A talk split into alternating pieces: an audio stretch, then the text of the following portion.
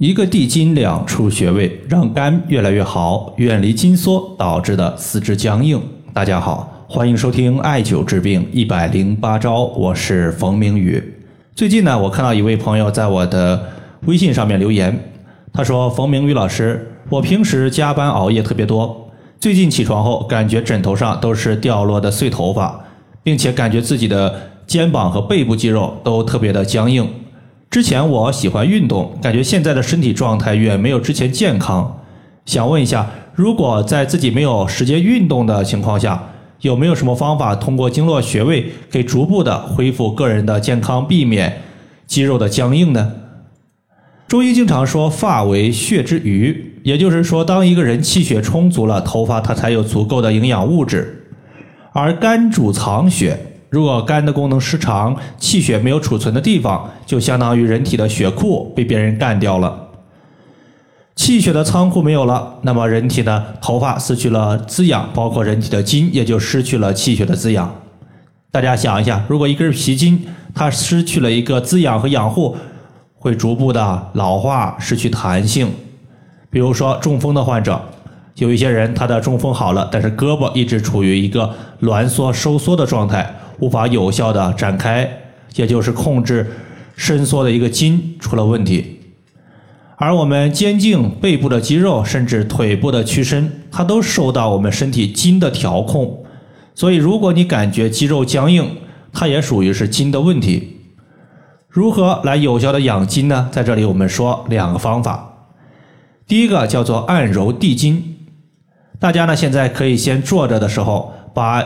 一只脚放到另一条腿上，把脚底朝向自己，然后的话，我们屈伸我们足部的大拇脚趾，你会发现在脚底大拇指的这一侧会出现一条硬筋，这条筋呢，我们就叫做地筋。地筋它有什么作用呢？在这里有两大作用。第一，它可以反映出来人体的肝脏以及肝经上有没有问题，同时呢。它也可以起到滋养肝脏、放松全身、避免全身肌肉僵硬不舒服的情况。那么地筋的状态呀，主要以两类居多。一类呢就是地筋比较僵硬，此类人群他可能伴随有脾气的暴躁、眼睛酸涩、肢体抽搐、血管僵硬，或者说湿气较重的人，出现地肌僵硬的情况比较多。这类患者呢，我们在足部找到地筋之后，可以用手的大拇指。来回的拨弄、弹拨我们的地筋，可以起到一个很好的养肝养筋的效果。另外呢，还有一部分人群，他的一个地筋呢没有那么僵硬，一般属于是软弱无力的，甚至有些患者他的地筋不容易被摸到。这类患者往往就是心情较为抑郁，经常出现失眠多梦，甚至恐惧多疑、肢体麻木乏力、精血不足的人比较常见。这类患者呢，建议大家可以反复的做一下踮脚尖这个动作，把脚尖踮起来放下去，踮起来放下去，它可以使我们的地筋处于一个反复的拉伸状态。拉伸一段时间之后，肝的功能强健了，那么你会发现筋它慢慢就可以摸得到了。另外呢，有两个穴位，它对于养筋养肝整体效果也是非常不错的。我们要知道，人体筋最多的地方，可以说就是在膝关节周围了。因为中医有“膝为筋之府”的说法，因为膝关节、膝盖每天弯曲走路行走，需要很多的一个筋的收缩和拉扯。